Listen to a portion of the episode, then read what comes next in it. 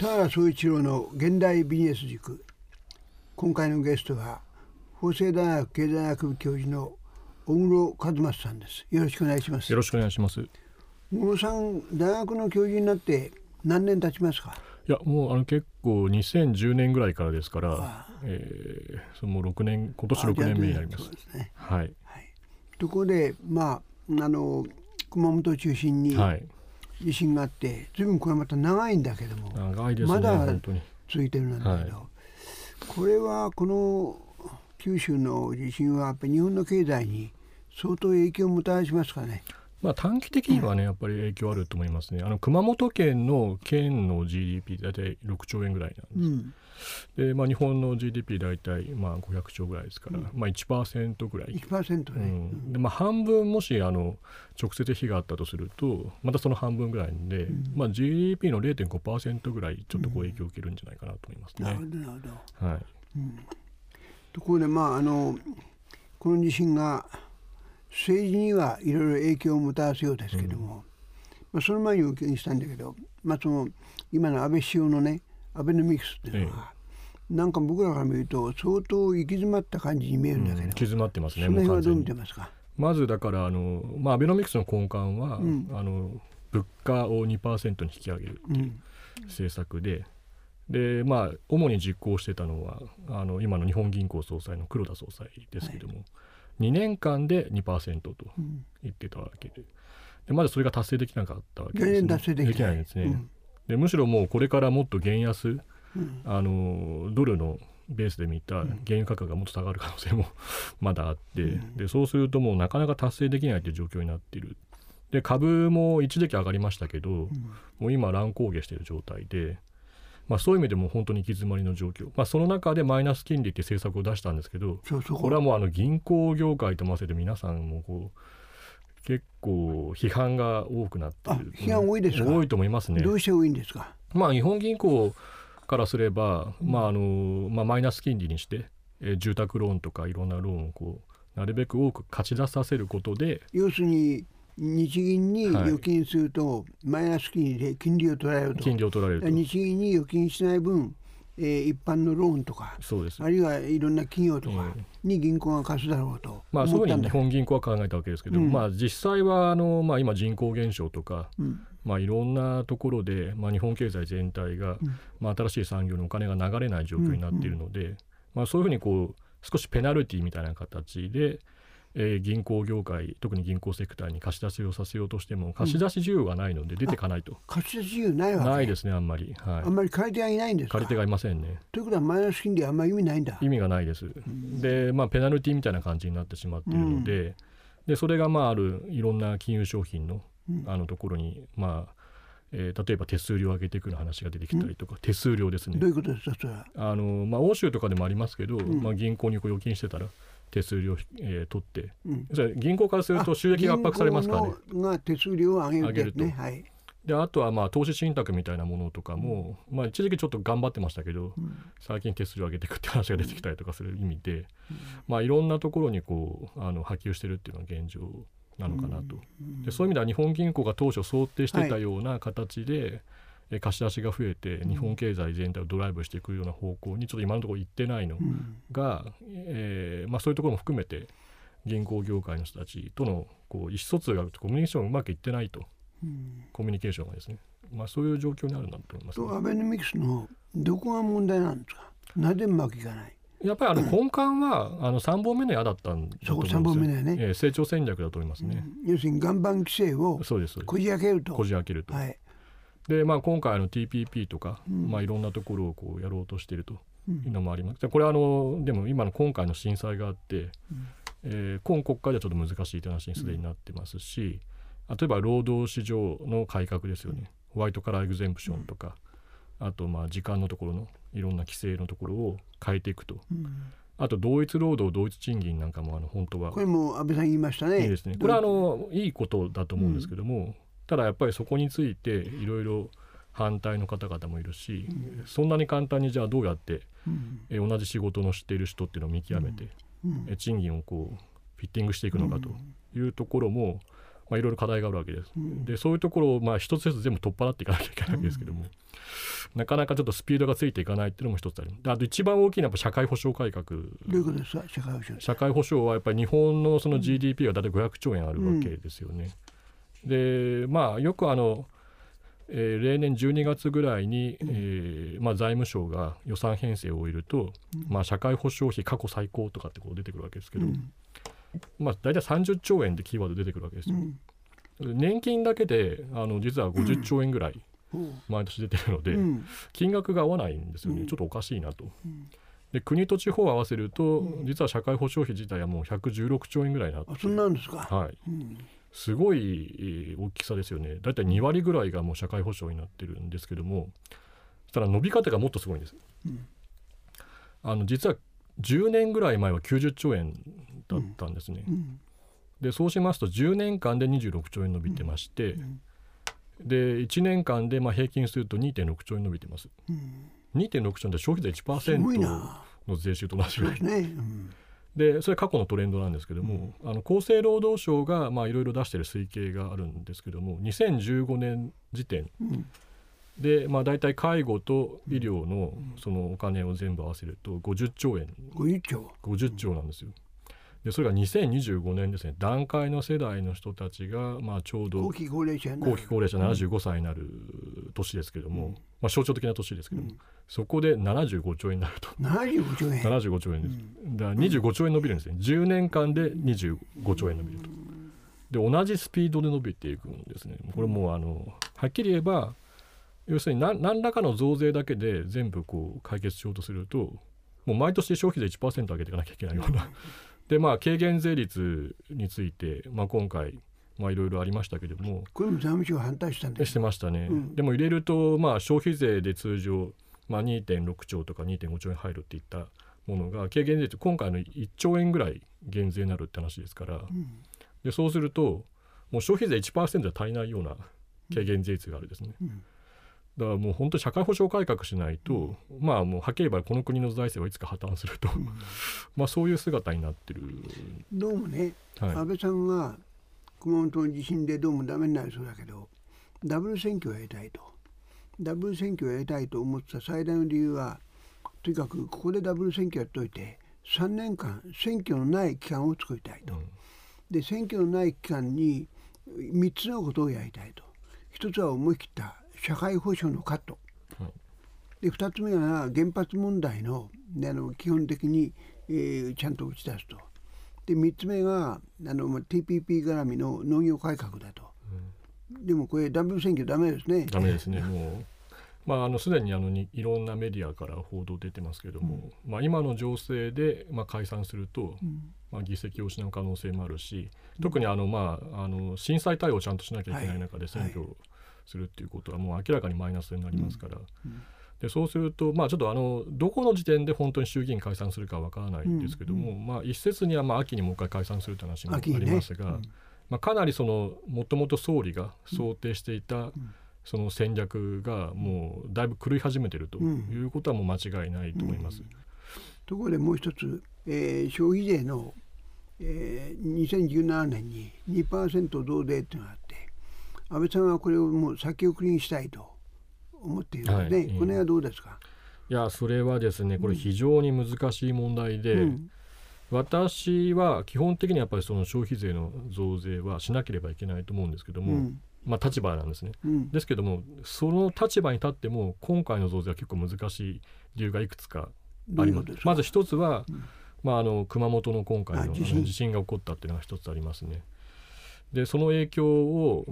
見極めた上で増税しなきゃいけないというのも当然あります。でそれからやっぱり景気循環の動向が景気循環、はい。うん、でこれはあの2000あの、内閣府が昨年の7月にですね、うん、えー、もともと東大のあの教授であった吉もあ吉川先生。吉川さん、はい、はい、今はちょっと別の大学ですね、うん、あの政策研究大学に移られてますけども、まあ、その吉川先生が座長で景気の判定をしてるんです。うん。で、まあ、今あの内閣府は第15循環まで判定が終わってましてちょうどそこがあの2012年の11月だったんです。で景気のそのその後底を打った後にこうまあ、振動しますよね。うん。でこの拡張器の幅ですね、うん。ピークに向かっていく、拡張器の幅っていうのはまあ当然いろんな循環によって長さ違うんですけども、平均取ると大体3年なんですね。まあ正確12に年11月だとあとは15年ですか。そうですだから実はあの昨年の末ぐらいから、あの普通であればうんあのもう拡張期が終わってもおかしくない。うん。拡張期が終わる。終わると。要するにピークになって、その後むしろこうフェードアウトしていって、うん。あの景気が悪くなっていくような。いでも拡張してないじゃないですか。やあの拡張でも2012年。緩やかにはしてるんですね。あそうですか。はいしてます。うんあのみんな景気がいい悪いっていうのはありますけども、緩やかにはしてまして、うんであそのなんで景気のあの拡張期が感じられないかっていうところはいろんな原因があると思いますけどもこれやっぱりですねあの人口減少の中ではうん。あの全体のその GDP の成長率だけ見ると結構見余ってしまうところがあるんだと思うんです。当然あの例えばですけども、えーちょっと一例これあの数字の一例なんですけど,、あの人口が10人しかいなくて、えーまあその国の GDP が100しかない場合は、1人当たりのそのまあ収入ですよね。それはあの100を10で割った10、まあ、これは1人当たり GDP になるんです。で人口減少して例えば80に全体の GDP がしばらくしてなっちゃった。でも人口が5人だとすると1人当たりは16なんです、うん。ですからその全体のその GDP の規模が人口が減って減っちゃっても、実は1人当たりの GDP が増えてればこれは成長してるっていうふうに言えるんですね。でまあ経済学者がよくあの経済がいい悪いとかっていうの、本当の意味では1人当たり GDP とかで見るのが本当は妥当だと思ってまして、まあ、日本もそういうふうにしないと景気の判定を間違うと。うん。でまあ、そういういろんなところの角度で見ていくと、あのまあ、それを見てもですねでも結局あの2015年ぐらいのその末ぐらいが、多分その、まあ、ピークアウトはい。これはまあまだ判定してないのでわからないんですけどもでそうすると2017年の4月っていうのは、あのちょうどこう坂道を転がってるところになるほど。って感じになるんで、これをよく考えなければいけないと。でそこであの最近あの自民党の稲田政調会長が、これはあの法律を改正しなければいけないのでやっぱりなかなかいろいろ難しいところあると思うんですけども、まあ、1%ずつ上げていくとか、はい。それはあの考えられるシナリオだと思います。で同時に、まあ、いろんなその復興の対策と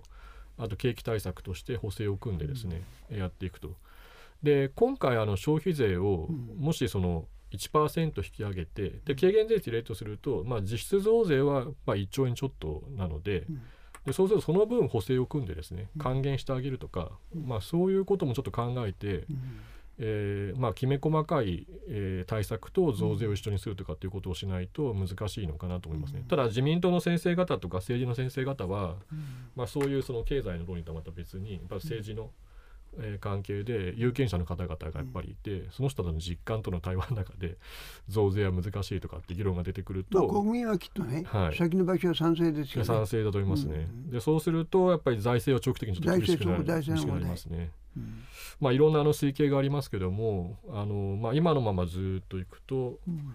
えーまあ、消費税100%ってちょっとあの実際はもうありえないで闇経済ができちゃいますし、ですけどもまあどっかの時点で今あの債務が GDP で見て大体2倍になってますのでこれがもうだんだんだんだんこう膨らんでいくわけです。でまあこれが500%になっても400%になってもまあ破綻しないって人たちはいますけども、やっぱりどっかの時点で国内の貯蓄で国債を賄えなくなる時点は来るわけででそうすると破綻しちゃうわけですよね。でそのどこまで、えー改革しないで先送りできるかっていう、まあ、いろんな推計してるのがありますけれども、まあ、海外のあるあの研究者グループがやってる推計ですと大体2030年ぐらいがもうギリ2030年ギリギリのタイミングだと。でそうすると今からもう15年ぐらいしかないわけですね。でもともと消費税を今回8%に引き上げるまでにかかった時間が、まあ、97年に1回あの消費税を3%から5%に上げたわけですから。橋本内閣でね。はい、はい。で17年間かかって3%だっていう、で社会保障改革は全然もうなかなか進まないと、まあ少しは進んでますけどももっと、えー大きな改革をしなければいけない。でそのためにあの当然政治のサイドも、まあ、ポリティカルキャピタルですよねあの、まあ、政治のいろんな支持率を改革すれば失うわけですけどもそれをチャージして改革しなければいけないのでそのいろんなその政治のサイクルも考えるとそんなに時間はないので、うん。なるべくもう決まっててできることはなるべくやっといた方がいいと、うん。まあ、そういうふうにちょっと考えざるを得ないのかなというふうにまあ見てますということですね。ところでねアメリカではトランプが野党に勝ってるわけですが、うん。こんなにあトランプがこのブームを起こすということはやっぱアメリカ人の現状に対する不満がすごく高いわけね。高いですね、うんこのアメリカ人の不満ってやっぱりあの格差ですか？格差だと思います。で日本も実はあの、えー格差が広がってきてる部分がかやっぱり広がってる？あのーまあ、ちょっと日本経済新聞かなんかに、これはあの一橋大学の押尾隆先生っていう方がいらっしゃるんですけども、家計調査とかのデータで横軸にあの、まあ、年収を取ってでその分布がどういうふうにこう変わっているのか、でアベノミクスの前と直近ですね、なるべく最新のデータを取った時に何が起こっているかというと所得が低い人がやっぱ結構増えてうん。であと高い人も増えてると。で真ん中のその中間層と呼ばれる年収の人たちが減ってるというようなあま中間層減ってる、はい。日本も。あ。減ってます。でこの、まあ従来アベノミクスはそのいろんなあのえ株を引き上げたりとかうん。例えば不動産価格を引き上げたりすることで、まあ、経済が活性化して、で企業も潤うと。うん。でそれがまああの滴り落ちる形で、うん。まあ、その所得の階層が低い人とか、うん。中間層の人たちにも、えーまあ、利益がどんどんこう浸透していくんだって、でいわゆる、はいトリクルダウン仮説っていうのがありますけども、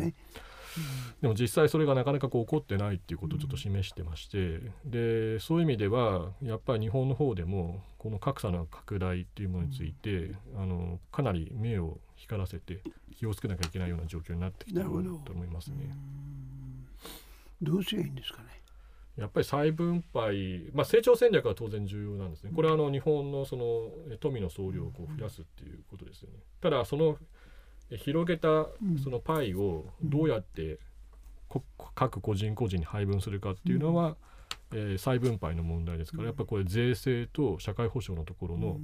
中身を変えていくと、中身を変える、はい。どう変えるんですか？まあ、一番ちょっと象徴的なのはですねこれはよく言われている話なんです。ですけどもまあじゃあ実際自分があの厚生労働省の担当者なんてできるかっていうとなかなかちょっと難しい部分もあるんですがよく言われている部分は例えばあの国民のそのなんかいろんなあの、まあ、ほ医療の保険料とかがあるんですよね。でこれ大企業に勤めてる方々とかは、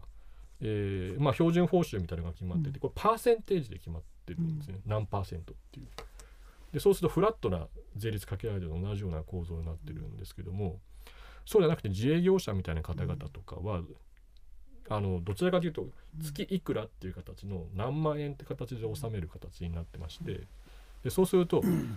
まあ、自営業者の中結構多分あの、まあ、弁護士みたいな方とかであの会社にしてなくてですね自分でやられてて収入が高い人もいるんだと思います、うん。でもそうじゃない人も中にはたくさんいて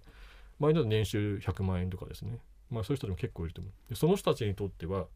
非常に重たいこういうあの一種税金みたいな形になるんですね。うん。でこれはあのある意味で逆再分配をしているのと同じような構造になってますので、そういうところもやっぱ見直していくっていうことが求められていると。やっぱりあの今の現状共働きが増えてたりとか、あと今みたいにその所得が二極化してきてるわけですよね。でそこに見合った形で、えいろいろその税の体系とか社会保障のその保険料の取り方も一つとってもそうですけども、変えていくってことをしなければいけないわけですが、それが追いついてないと。でまあそこを変えようとしたのは一つは例えば給付税額控除とかあの所得が高い人にある程度払ってもらうけども逆に少ない人にど。は逆に税を取るんじゃなくて、えーまあ、給付としてあげるとうんいうような仕組みを導入しようと、まあ、一時期うんしてた時も政治のサイドであると思いますけどもまあいろいろこう改革していかなきゃいけないところがやっぱり追いついてないっていうことが一つ原因かなと思いますね。ど。この先はじゃああんま明るくないですね。えーっと明るくないというと明るくないんですけども明るくするしかなくてでまあ今明るくするためにどうすればいい？もう最後の。まあ、一つは成長戦略をちゃんとする、で成長戦略は今まではあのあんまり言われてなかった領域、ただ今安倍政権が力を入れようとしてる部分があると思うんです。でそれはやっぱり IoT とかビッグデータとか人工知能、うん。でこの辺のエリアは、うん。あの今はアメリカが主導して例えば Google とか Amazon とかああいうところを取ってってるわけですけどもここをちゃんと日本があの日本で世界をある程度ドミネートっていうか影響力を与えられる企業をちゃんと生み出してえー収益を稼いでいくっていうことをまずするってことは一つ重要なことだと思います。うん。まあ、それ以外にも全部そこのセクターに行けるわけじゃないので、うん。当然いろんなサービス産業とか観光産業とかいろんなのを含めてこう底上げするってことは必要だと思いますけども、うんやっぱりこの辺のいわゆる第4次うん。産業革命のところをちゃんとやっていくっていうことは一つ重要ですね。でその産業をちゃんと作っていかない限り日本銀行がどんなにあのたくさんお金をジャブジャブうん。流しても資金の流れは良くならないっていうのが一つあると。でそれからあのこれは成長戦略の方ですけども、うん。もう一つやっぱり再分配の方が問再題でね。でこれは特に一番重要になっているのは社会保障のところの機能不全ですからここにやっぱり大きくなたを振るっていくと。んで本来であれば経済財政諮問会議みたいなところで全体のフレームワークを議論すべきだと思います。で直近ではまあ116兆円って先ほど申し上げましたけども年金だけでも50兆円あるんですね。うん。で介護が50、えー10兆円ですからで医療が40兆円。で医療なんかもあの私もいろんなところちょっとやってますけどもあの塩崎大臣に呼ばれて懇談会みたいなのがあってですね。でその中をこう見てってももっとあの無駄を省ける部分ってたくさんありますし、例えば年金を一つ持っても年金の1%を削減すればうん。あのそれで0.5兆円生まれるわけですね。でこの0.5兆円を10年間蓄積すれば5兆円生まれますから、この5兆円を使ってえちょっと前にあの増田さんとか元総務大臣のあのいわゆる CCRC とか介護の、えーところをもうちょっとコンパクト化しながら人口減少を乗り切っていって効率的にやりましょうとかコミュニティ作りましょうって話ありますけどもそういうところの財源に使うこともできるんだと思うんです。だから高齢者の人たちで使って予算の中の年金医療介護とかのアロケーションをもっと大胆に見直しながら効率的な使い方をしていくっていうだけでももっといろいろ改革の余地があるはずなんですけどもその司令塔が存在しないのでなるほやっぱりその司令塔をちゃんと作って議論していくってことが重要かなと思いますね。いやどうもありがとうございました。